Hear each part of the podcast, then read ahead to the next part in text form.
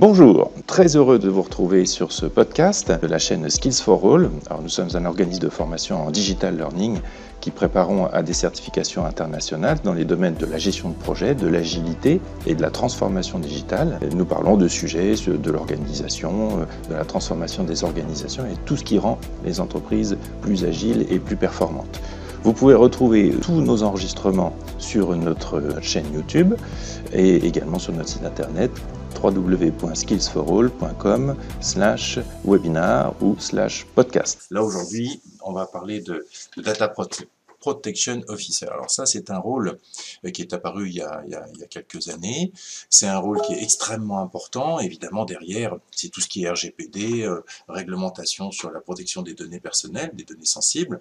Et c'est devenu une problématique de, tout le monde, au-delà de la législation, parce que s'il y a une législation, c'est parce qu'il y a un besoin derrière. C'est qu'il y a quelque chose à couvrir qui, pour l'instant, n'était pas couvert. Ça, on va revenir sur cet aspect-là aussi parce que c'est souvent vu, les, les, projets réglementaires, on va dire ça rapidement en simplifiant, c'est toujours vu comme étant des choses qui cassent un peu les pieds, qui, qui empêchent l'entreprise de tourner, qui mettent des bâtons dans les roues, etc. Mais voilà, quand il y a ce genre de réglementation, c'est qu'il y a un besoin, c'est qu'il y a une demande, et euh, un, un exercice consiste aussi à transformer ça en un véritable projet business et non pas un projet réglementaire qui ennuie absolument tout le monde. Je simplifie en disant ça, évidemment. Euh, la plupart du temps, l'entreprise s'est vue un petit peu comme ça, l'RGPD, euh, Solvency 2, euh, BAL 4, etc. Tout ça, c'est vu euh, comme étant un truc qui embête le monde plutôt que comme une vraie opportunité. Or, ce sont des vraies opportunités. Parce que s'il y a euh, ce rôle de DPO, s'il y a la CNIL, s'il y a le RGPD, c'est parce qu'il y a des vrais besoins derrière. On est tous de plus en plus sensibles à ce que euh, les entreprises font de nos données personnelles, et donc c'est tout à fait naturel euh, qu'il y ait eu quelque chose qui, qui est paru là-dessus et que les entreprises doivent embrasser pour rassurer les clients, pour faire les choses avec le plus de sérieux possible.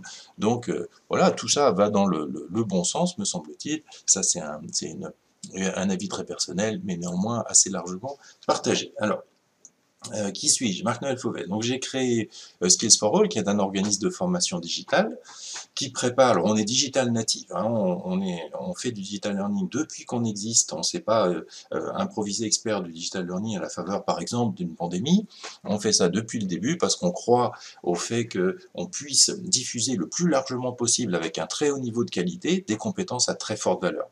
Et c'est exactement pour ça qu'on qu existe, c'est pour permettre à un, à un très très large public d'accéder à des compétences qui sont reconnues euh, sur le marché, qui finissent en général par une certification, en général internationale, mais pas que, parce que tout ça a énormément de valeur. Et donc, comme moi j'ai un passé d'informaticien, euh, ben, on, est principalement autour des métiers de l'informatique, et Dieu sait qu'il y a à faire sur les métiers de l'informatique, que les besoins sont immenses, et qu'il y a plein de questions qui se posent, euh, auxquelles vous avez des réponses, je dis vous au sens extrêmement large, hein, à travers toute une série de meilleures pratiques, de référentiels, de, réglementations également, qui sont à votre disposition. Et tout l'intérêt, bah, c'est d'aller chercher ces pratiques, de ne pas réinventer la roue, euh, de ne pas repartir à zéro euh, au quotidien dans l'entreprise et de construire sur des choses qui existent. Donc au fur et à mesure, moi, très rapidement de ma carrière, j'ai toujours formé mes équipes, je me suis formé, j'ai certifié mes équipes et je me suis certifié moi-même pour euh, bah, être sûr de mettre un coup de tampon sur des connaissances qui sont, qui sont des connaissances qui évoluent hein, euh, tout au fil du temps et se constituer une sorte de petit euh, pédigré, je vais dire ça comme ça, pour faire une analogie, euh, et, et, qui permettent de consolider des compétences au fur et à mesure. Et l'idée d'un organisme de formation, bien sûr, est, est, venue tout naturellement. Alors, très rapidement, parce qu'on ne va pas parler de Skills for All, on va parler de DPO. Ça, c'est notre cœur d'offre euh, qui tourne autour de tous les métiers de l'informatique, des pratiques de gestion de projet, d'agilité et de transformation digitale. Et quand on parle évidemment de transformation digitale, on parle de données, on parle de DPO tout naturellement, et de RGPD. Notre menu, c'est bah, de refaire une petite présentation sur ce que c'est que cette fameux, ce fameux règlement général de la protection des données, de faire un petit focus sur les données personnelles, parce qu'on va se rendre compte qu'on passe notre temps à manipuler des données personnelles, et donc la question du RGPD, en fait, ne se pose pas. Il faut être conforme au RGPD, parce que de toute façon, à partir du moment où vous faites une paye, vous vous, adressez euh, une série d'informations à des clients, à des prospects, vous manipulez, vous, au sens large, encore une fois, manipuler des données personnelles et donc égale RGPD. Voilà, c'est aussi simple que ça. Et il y a des tas d'avantages à prendre ça en considération parce qu'il y a évidemment l'aspect de transparence du traitement des données, le fait que les clients qui, savent qu'on est euh, euh, conforme RGPD, qu'on a nommé un DPO, qu'on a un registre de traitement, deux, trois choses comme ça, ça peut rassurer parce que on, porte une attention suffisante et qu'on on fait attention à ce qu'on fait avec les données et on dit ce qu'on fait avec les données. Il n'y a rien de plus énervant, je pense que vous ne me contredirez pas, de recevoir des sollicitations d'un organisme euh, à qui on n'a jamais confié ces données, et on se retrouve dans une sorte de spam list ou je sais pas trop quoi, ça, ça énerve tout le monde maintenant, c'est insupportable, et il était temps que tout ça arrive euh, dans, les mains des, des entreprises pour qu'elles en prennent conscience et qu'elles arrêtent de faire n'importe quoi, pour un certain nombre d'entre elles, bien entendu. Alors, l'idée euh, qu'il y a derrière le RGPD, c'est le règlement général sur la protection des données. La genèse, très rapidement, on ne va pas se faire un, historique d'une heure, hein. on, a, on a un tout petit moment à passer ensemble, mais je voudrais vraiment euh, qu'on échange euh, sur le, maximum de contenu et vous donner le maximum de contenu pour vos réflexions.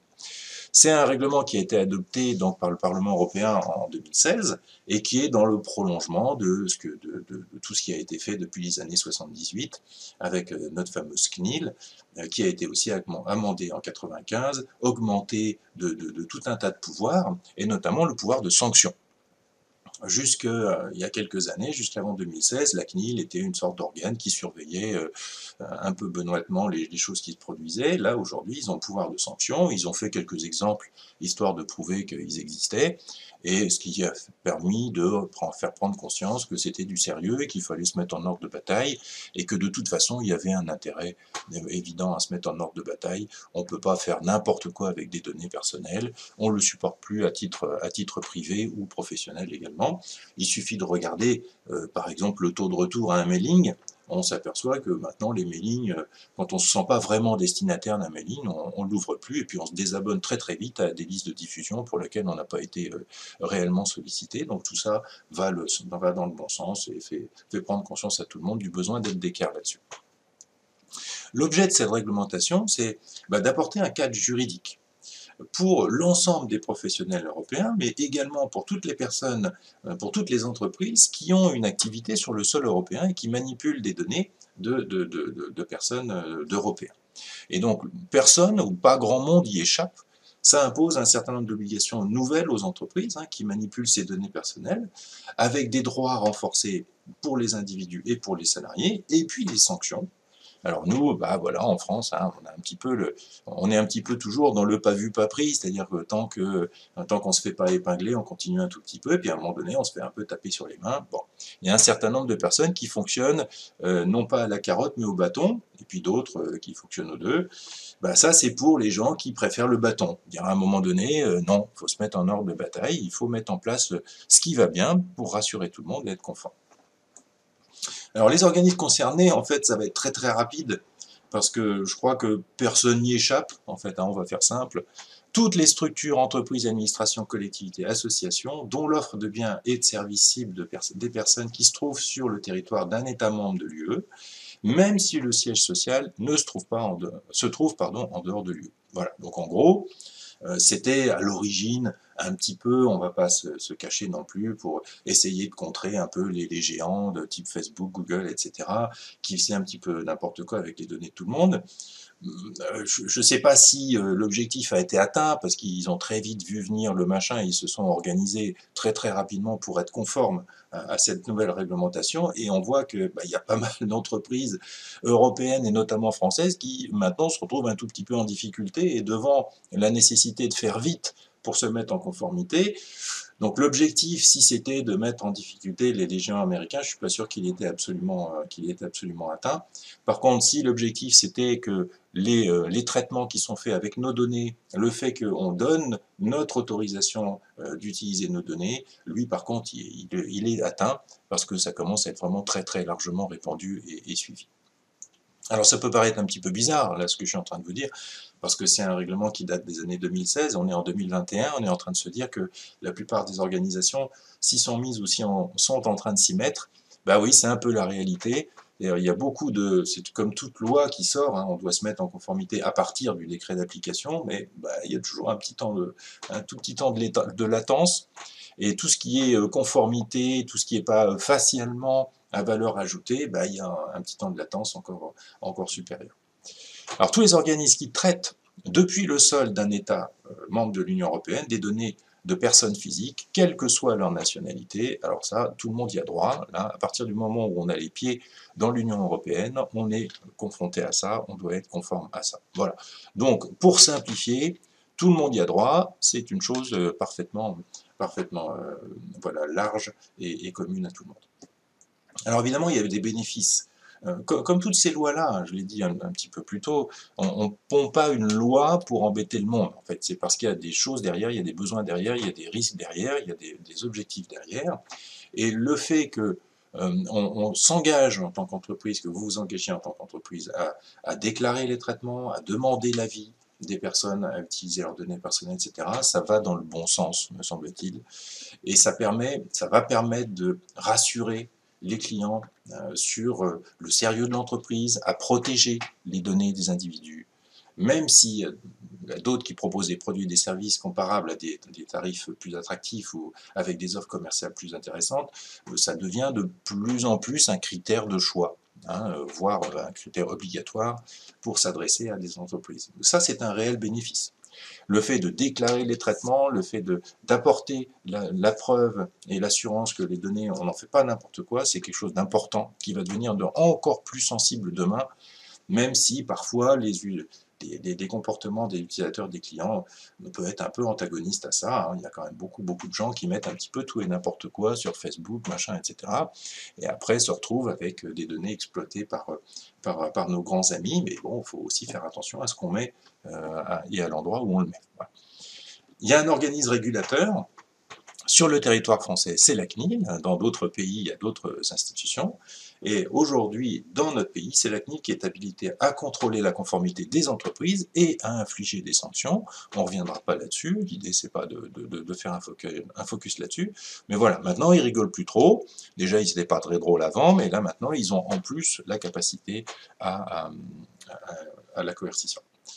Alors, qu'est-ce qu'il y a comme rôle dans ce fameux euh, règlement? Alors déjà, on a la personne concernée. La personne concernée, c'est forcément une personne physique, dont les données sont détenues et ayant des droits sur ces données personnelles. C'est-à-dire, j'ai des données, j'ai un nom, euh, j'ai une date de naissance, une adresse, j'ai mes habitudes de consommation sur le web, euh, dans ma vie privée, personnelle, professionnelle, tout ce que vous voulez.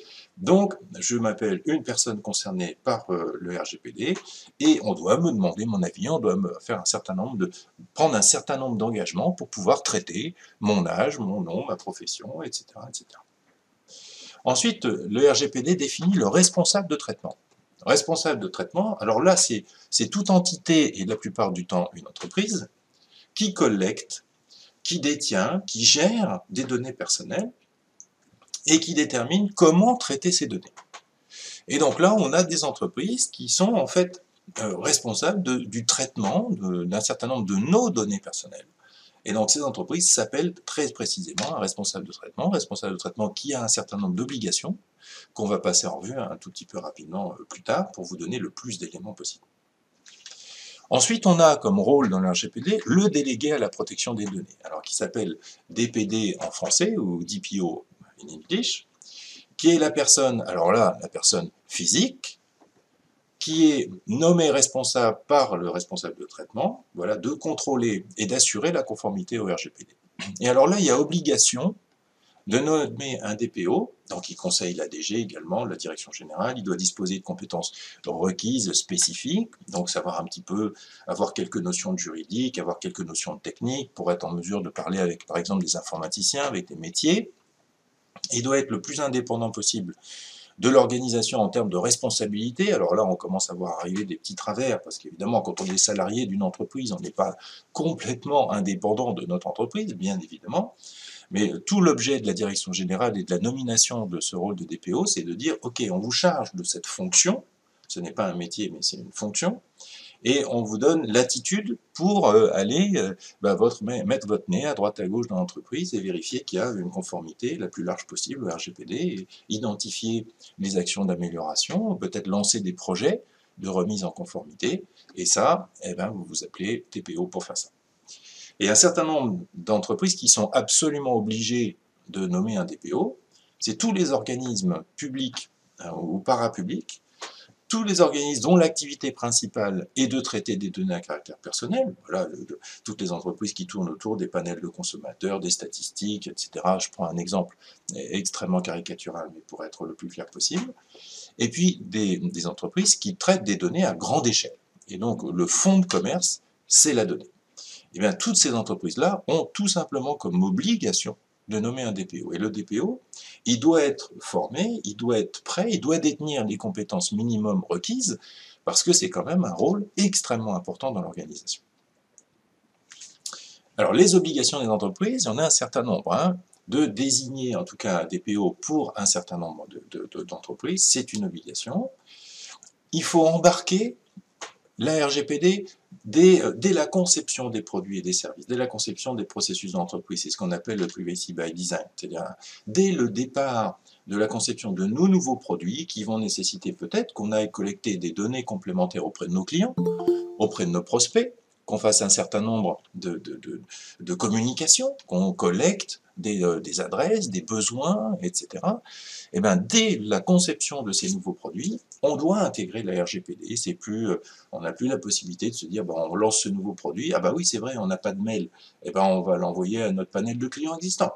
Eh ben oui, mais si euh, le panel de clients existants n'a pas donné son accord, ça c'est quelque chose qui n'est pas possible, c'est pas autorisé. Et donc dès le départ, avoir un privacy by design l'obligation de documenter toutes les politiques en matière de sécurité des données. Il faut avoir un certain nombre de documents qui sont à disposition euh, du législateur pour pardon, de, l'autorité de contrôle pour euh, bah, effectuer son contrôle, tout simplement. Montrez-moi votre registre de traitement, montrez-moi votre registre de parties prenantes, comment est-ce que vous traitez euh, cette information, dans quel processus, montrez-moi le process, etc. C'est parfaitement naturel d'avoir ce genre de documentation-là, c'est une obligation également renforcer les mesures de sécurité, et là ça devient euh, tout à fait normal. On sait bien tous aujourd'hui qu'il y a une valeur fondamentale à l'entreprise, c'est la donnée. Et donc cette donnée, elle doit être sécurisée, elle doit être, elle doit être assurée en amélioration continue, être toujours sous l'œil d'un certain nombre de collaborateurs, de process, etc. Et ça fait notamment référence à des normes comme ISO 27001, par exemple, qui aident les entreprises à mettre en place un système de gestion de la sécurité de l'information. Ce sont des aspects extrêmement importants euh, en lien avec le RGPD. Il y a un certain nombre d'autres obligations. Hein. Lorsque vous avez été victime d'une faille de sécurité et donc il y a eu un vol de données, par exemple, il y a quelque chose qui a changé depuis 2016, c'est que vous avez 72 heures pour euh, en faire notification à la CNIL. Là, c'est une obligation. Si vous arrive quelque chose, vous faites voler des, données, vous faites voler des numéros de carte bancaire, peu importe, tout ce, un fichier client, il faut que ça soit, il faut que ça soit notifié à la CNIL, c'est une obligation. De la même manière, les entreprises doivent se sourcer auprès de sous-traitants qui offrent des garanties suffisantes. Alors c'est toujours pareil dans les textes de loi, dans les décrets, euh, c'est jamais extraordinairement clair. C'est quoi la garantie suffisante bah, C'est au moins que euh, vos sous-traitants aient eux-mêmes défini et nommé un DPO euh, et, quelques, procédures de contrôle de, de, la sécurité de l'information et, et du traitement de l'autorisation de traitement des données personnelles. Et puis on base beaucoup sur l'autocontrôle, hein, c'est-à-dire la suppression de l'obligation de déclaration préalable à la CNIL. Euh, il suffit d'envoyer un mot à, la CNIL pour dire voilà, on a nommé un DPO, et euh, la CNIL considère que c'est fait, et ne va pas venir immédiatement faire un contrôle, elle fera un contrôle si, si elle le juge nécessaire, et donc ça, c'est ce qu'on appelle l'autocontrôle. Il n'y a plus d'obligation d'une déclaration préalable à la CNIL des, euh, des, registres de traitement et, des, logiciels utilisés dans l'entreprise. Ça, c'est une différence parce qu'avant, à chaque fois qu'on utilisait un logiciel, on était obligé d'en faire euh, la démarche de la déclaration auprès de la CNIL. Le fait de nommer un DPO nous permet d'aller euh, à travers ce mécanisme. Alors après, on a le droit des personnes, parce que ça, c'est évidemment le cœur, le cœur du sujet. Les personnes dont vous traitez les données, les clients, mais aussi les collaborateurs, les prestataires, ont des droits sur leurs données, et donc qui sont renforcés par ce fameux règlement. Un droit d'accès, bien entendu, un droit de rectification, il faut pouvoir euh, se faire modifier euh, sa date de naissance ou son nom parce qu'il n'a pas été euh, correctement orthographié. Le droit d'opposition, non, je ne veux pas que vous traitiez mes données de cette manière-là, je ne veux pas être destinataire de ce genre de, de, de, mailing ou de communication le droit à l'effacement, le droit à la portabilité, c'est-à-dire de me transférer mes données là où j'ai envie qu'elles soient transférées, ça c'est également un droit, et puis le droit à la limitation du traitement. Je vous ai donné euh, euh, l'autorisation de, faire tel traitement sur mes données, mais pas de faire tel autre traitement. Et donc ça, c'est le droit inaliénable des personnes et euh, auquel les entreprises doivent absolument, que les, entreprises doivent absolument respecter. Et ça, ça nous amène bah, à la définition de ce que c'est qu'une donnée personnelle. Alors là, vous allez voir à quel point c'est large. C'est toute information qui se rapporte à une personne physique, identifiée ou identifiable. Il ne s'agit pas juste de euh, le nom, euh, le prénom, le, sexe, la date de naissance, etc. Oui, bien sûr que tout ça sont, des données importantes, mais euh, si on sait croiser ces données-là, sans avoir particulièrement de numéro de sécurité sociale, de, nom, prénom, etc., mais qu'on sait retrouver la personne par des données indirectes, eh bien ça devient aussi des données personnelles. Si vous n'avez pas le nom et le prénom, mais que vous avez un mail et une date de naissance, ben, vous pouvez retrouver la personne. C'est ça que j'essaie de vous dire. Et donc, il n'y a pas que le nom, le prénom et l'adresse qui sont des données personnelles, tout ensemble de données qui permettent de remonter à la personne d'une manière croisée ou indirecte, également une donnée personnelle. C'est-à-dire qu'il n'y a pas grand-chose qui passe euh, à travers le filet, si vous voyez ce que je veux dire. Tout ce qui est direct, évidemment, c'est tout à fait naturel, mais tout ce qui est indirect, un identifiant, un numéro de compte, un numéro de téléphone, bah, tout ça, bien entendu, ce sont des données personnelles aussi parce qu'on peut remonter jusqu'à cette fameuse personne physique. Donc voilà, tout ça pour vous dire qu'il n'y a pas grand-chose qui échappe à ce règlement-là à partir du moment où on adresse des personnes, tout simplement. Ensuite, on a la réalisation de l'identification. Alors, soit ça peut être à partir d'une seule donnée, alors de l'ADN, des empreintes digitales, rétiniennes, un numéro de sécurité sociale, ou le croisement d'un ensemble de données, c'est la même chose. C'est ce que je viens de vous dire à l'instant. Tout ça, ce sont des données personnelles parce que ça permet de remonter à un individu. De toute façon, il faut prendre euh, comme adipitude ou comme principe qu'à partir du moment où on adresse quelqu'un, on fait appel à des données personnelles et donc il faut avoir déclaré un traitement. Et pour le coup, ce traitement des données personnelles, bah, c'est toute opération ou tout ensemble d'opérations hein, effectuées euh, ou non à l'aide de procédés automatisés et appliquées à des données ou des ensembles de données à caractère personnel. Données à caractère personnel, on appelle ça des DCP. Hein. On retrouvera le, ce, sigle-là un tout petit peu plus loin. Donc on est en train de dire quoi? On est en train de dire que ça peut être euh, automatisé, mais ça peut aussi ne pas être automatisé. C'est pas juste parce que j'ai un batch, c'est pas juste parce que j'utilise un ordinateur que ce sont des données personnelles. C'est parce que je fais un traitement dessus. Et donc ça, ça, ça n'est pas juste lié au traitement informatisé. Vous voyez ce que je veux dire? Là c'est très clair. Effectué ou non à l'aide de procédés automatisés. Donc même un traitement manuel, euh, qui fait appel à de la donnée personnelle doit être euh, mis en conformité avec le RGPD. Des exemples de traitement de données, évidemment, il y en a plein. Hein. Entrer des coordonnées d'un nouveau prospect dans un CRM, c'est faire un traitement sur une donnée personnelle. Extraire une liste de clients qui n'ont pas passé commande depuis euh, X mois, c'est un traitement sur des données personnelles. Utiliser des numéros de téléphone pour les appeler, les informer d'une nouvelle offre, c'est un traitement de données personnelles. C'est-à-dire que si un client s'inscrit, euh, je veux dire, à, quelque chose, vous achète quelque chose et n'a pas explicitement accepté le fait que vous le recontactiez pour une autre, euh, un autre produit, ben, normalement, on n'a pas le droit de le faire. Faire un devis à un client suite à une opération de phoning, envoyer un courrier postal à un client, vous avez compris, évidemment, tout ce qui adresse une personne et, tombe sous le coup du RGPD. Alors après, on a quelque chose de très particulier qui est une donnée sensible. Là, on vient de parler des données personnelles, les données sensibles, alors là, elles demandent une, justification et une approbation par, euh, par l'organe de contrôle. Donc, on n'est absolument pas autorisé par défaut à utiliser ces données-là. Il faut en faire la demande explicite et, et dûment euh, argumentée l'origine, donc prétendument euh, raciale ou ethnique, les opinions politiques, philosophiques, religieuses, l'appartenance syndicale, les données de santé, etc., les données génétiques, le numéro de sécu, les infractions, etc. Tout ça, c'est à manipuler avec des pincettes. Il faut euh, obtenir l'autorisation hein, de, manipuler ce genre de données-là euh, auprès de la CNIL, sinon c'est tout à fait interdit. Alors ça peut faire tiquer, hein, numéro de sécurité sociale, euh, il y a un certain nombre d'organismes, d'entreprises qui peuvent en avoir besoin, et bien ça, ça, nécessite d'avoir un, accord, euh, un accord préalable. Alors maintenant, comment on fait pour devenir DPO Parce qu'on se rend compte que c'est un, rôle qui est extrêmement important dans l'entreprise, et il y a un certain nombre de, structures qui sont obligées de nommer un DPO, et du coup de, s'assurer que ce DPO a les compétences qui vont bien. Alors ce qui est demandé, ça c'est la CNIL qui demande ça, c'est deux ans d'expérience voilà, dans tout domaine qui tourne autour de la manipulation de données, de, euh, voilà, de, la clientèle, etc. Bref, deux ans dans une entreprise pour savoir ce que c'est qu'une entreprise, ce que c'est que des clients, etc., ce qui paraît vraiment un minimum.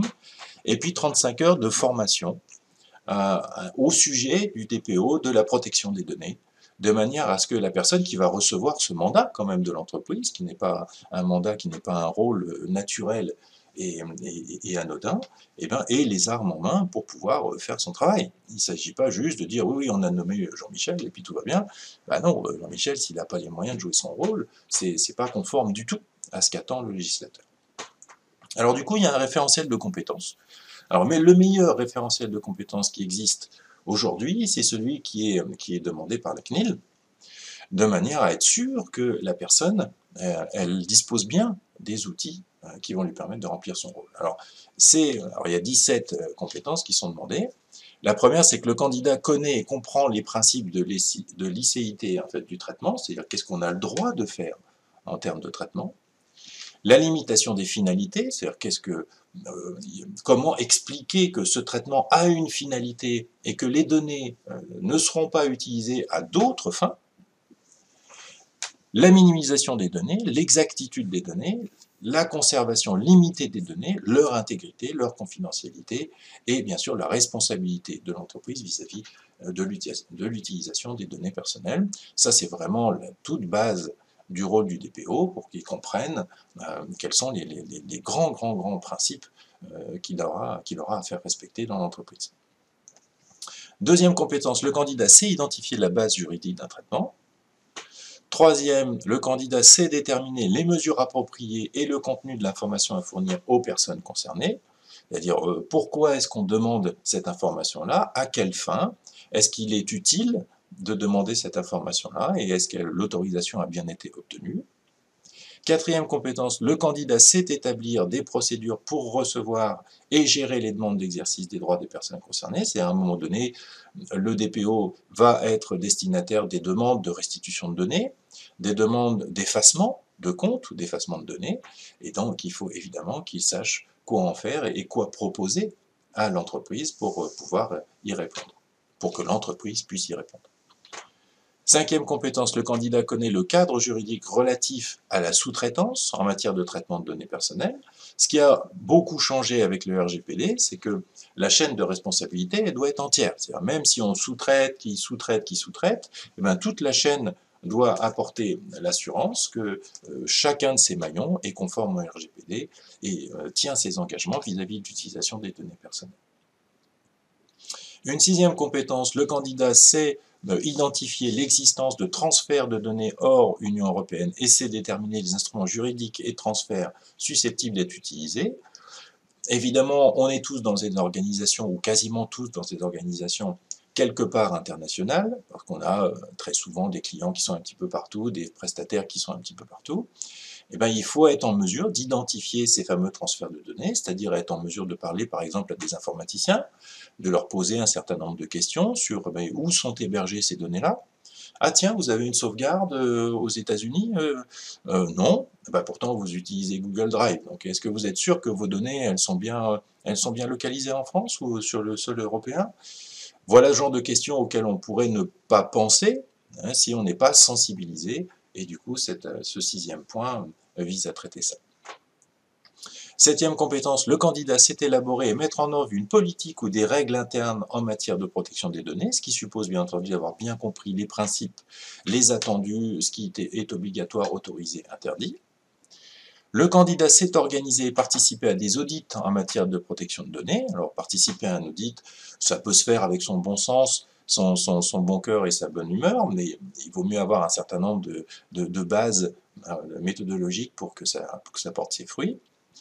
Neuvièmement, le candidat reconnaît, connaît le contenu du registre d'activité de traitement, du registre des catégories d'activité de traitement et de la documentation, etc. Il ne s'agit pas que le, DPO soit pas en mesure de dire ce qu'on fait avec les données personnelles et que les traitements qui sont déclarés correspondent bien à ceux qui sont faits. Hein, c'est comme quand on met en place une norme comme ISO 9000, on nous demande toujours de faire des processus, d'écrire des procédures, etc. Mais on sait très bien que personne ne les suit. Ça, ça ne marche pas plus. L'idée du DPO, c'est de dire, OK, non, je sais vous sortir l'explicitation de, ce traitement-là, et c'est effectivement celui qui est en œuvre. Et si ce n'est pas celui qui est en œuvre, on met des actions correctives. Puis d'ailleurs, je vérifie régulièrement que c'est bien ce qui est mis en œuvre. Mis en œuvre. Dixième point, le candidat sait identifier des mesures de protection des données dès la conception et par défaut adaptées aux risques et à la nature des opérations de traitement. C'est le privacy by design euh, dont on parlait juste avant. Le DPO, il est censé être invité à un certain nombre d'ateliers de co-conception hein, par les informaticiens, les métiers, de manière à s'assurer que dès le départ, tout le monde embarque bien les problématiques RGPD dedans.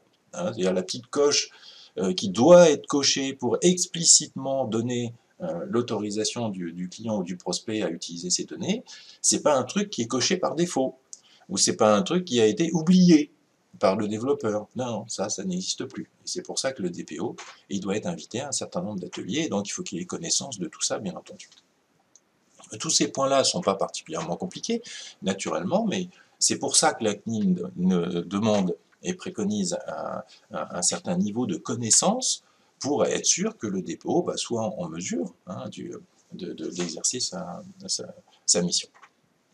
11. Le candidat sait participer à l'identification des mesures de sécurité adaptées aux risques et à la nature des opérations de traitement. Donc ça, c'est aussi très important et c'est encore en lien avec l'informatique, avec la gestion des risques de l'entreprise, de la sécurité des systèmes d'information. Il faut que le DPO soit un peu sensibilisé à, toutes ces problématiques-là pour poser les bonnes questions et, aider à imaginer de bonnes réponses. Pardon pour ce téléphone, je vais couper tout de suite. Le candidat sait aussi euh, identifier les violations de données personnelles nécessitant une notification à l'autorité de contrôle. On a vu que c'était une obligation dans les 72 heures de déclarer une perte de données, une fuite de données, un vol de données ou ce genre de choses-là, bah, il faut être en mesure d'identifier euh, quand est-ce qu'ont lieu un vol de données, une perte de données, etc. Donc il faut un petit peu de sensibilisation là-dessus. Treizième point, le candidat sait déterminer s'il est nécessaire ou non d'effectuer une analyse d'impact relative à la protection des données et sait en vérifier l'exécution. Donc c'est bien sûr pas à lui de faire euh, cette analyse euh, d'impact en tant que tel, parce que ça peut nécessiter euh, de faire appel à des informaticiens, à, la valeur métier qui est associée à la perte de ces données, au vol de ces données, ou, quoi que ce soit ce qui s'est passé. Mais là, il y a besoin d'être en tout cas vigilant sur le fait d'avoir cette analyse d'impact pour avoir une idée de, ce qui risque de se passer pour l'entreprise en termes de réputation, de coûts, etc. C'est un aspect très très important. Quatorzième point, le candidat doit dispenser des conseils en matière d'analyse d'impact relative à la protection des données, en particulier sur la méthodologie, l'éventuelle sous-traitance, les mesures techniques et organisationnelles à adapter. Donc là, on est, comment, on est en train de, de demander au DPO d'aller un petit peu plus loin que juste survoler le sujet, si je peux dire ça comme ça, mais d'être partie prenante euh, pour conseiller l'entreprise et les métiers pour améliorer la protection de leurs données, la conformité au RGPD, encore une fois parler avec des informaticiens, avec des personnes qui sont responsables de la sécurité des systèmes d'information, et, pas juste des informaticiens, aussi peut-être la gestion de risque de l'entreprise. Un certain nombre d'entreprises ont des, risk management qui, euh, qui prennent en considération cet aspect-là des choses dans les banques, les assurances, c'est monnaie courante, c'est pour prendre des exemples.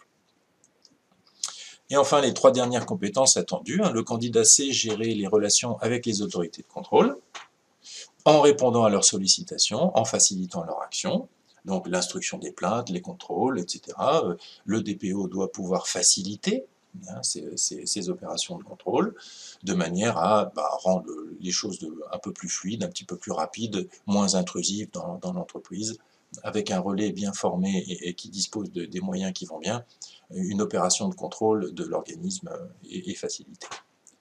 16e, le candidat sait élaborer, mettre en œuvre et est en capacité de dispenser des programmes de formation et de sensibilisation. L'idée, c'est que le DPO, qui a la connaissance à travers cette formation. C'est quand même 35 heures de formation, donc c'est pas un, petit quelque chose, bah, qui a ces différentes compétences, puisse les disséminer dans l'entreprise et être le relais auprès de l'ensemble des collaborateurs des, compétences correspondantes, hein, tout simplement. Et puis 17, le candidat s'est assuré la traçabilité de ses activités, notamment à l'aide d'outils de suivi ou de bilan annuel. Ça, ça peut rejoindre euh, toutes les opérations de, contrôle qualité, par exemple, hein, de l'entreprise en lien avec ISO 9000, si jamais l'entreprise est certifiée ISO 9000. Et puis, toujours, il est toujours bon, à titre euh, personnel comme, euh, comme professionnel, d'avoir un petit journal des activités qui sont tenues, notamment sur euh, tout ce qui est lié à la conformité RGPD, parce que euh, ben, on peut avoir à retracer un certain nombre d'événements, un certain nombre de décisions. C'est un peu comme quand on fait de la gestion de projet, hein, c'est un peu la même chose. Avoir un journal de projet, ben, c'est pas idiot, hein, de manière à retrouver la trace d'un événement, d'un problème parfois, hein, ou d'une décision. Voilà, ça c'est le référentiel de compétences de la CNIL, c'est le référentiel qui est euh, très fortement recommandé par la CNIL. Alors pour être DPO, on n'a pas forcément besoin d'être certifié par un organisme euh, accrédité auprès de la CNIL. Alors déjà la CNIL, première chose, elle ne certifie pas directement. C'est-à-dire, euh, il, est inutile de, se rapprocher de la CNIL et de dire, moi je veux être certifié CNIL sur, sur le rôle de DPO, elle ne le fait pas. Parce que son, son, son métier, si j'ose dire, c'est pas de former, son métier c'est de sensibiliser et c'est de, contrôler, de faire en sorte que la réglementation elle est, suivie. Et donc elle va accréditer un certain nombre d'organismes pour délivrer des formations et surtout accréditer un certain nombre d'organismes pour faire passer la certification DPO. Alors cette certification DPO, elle doit être déposée auprès de la CNIL, auprès, auprès du COFRAC par des organismes de formation et qui, eux, sont autorisés à certifier, selon le référentiel de la CNIL, euh, un, certain nombre de personnes. Néanmoins, pour être DPO, c'est pas utile.